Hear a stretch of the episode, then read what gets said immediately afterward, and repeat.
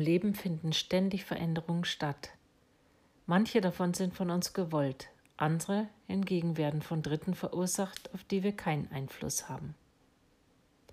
In solchen Situationen zeigt sich, wie leicht oder schwer wir damit umgehen können.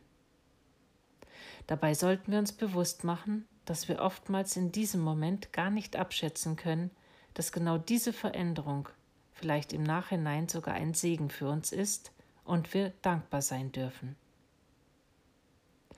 Heute entscheide ich mich für mehr Gelassenheit, indem ich mich in Urvertrauen übe. Ich vertraue darauf, dass alles, was kommt, seinen Sinn und Nutzen hat.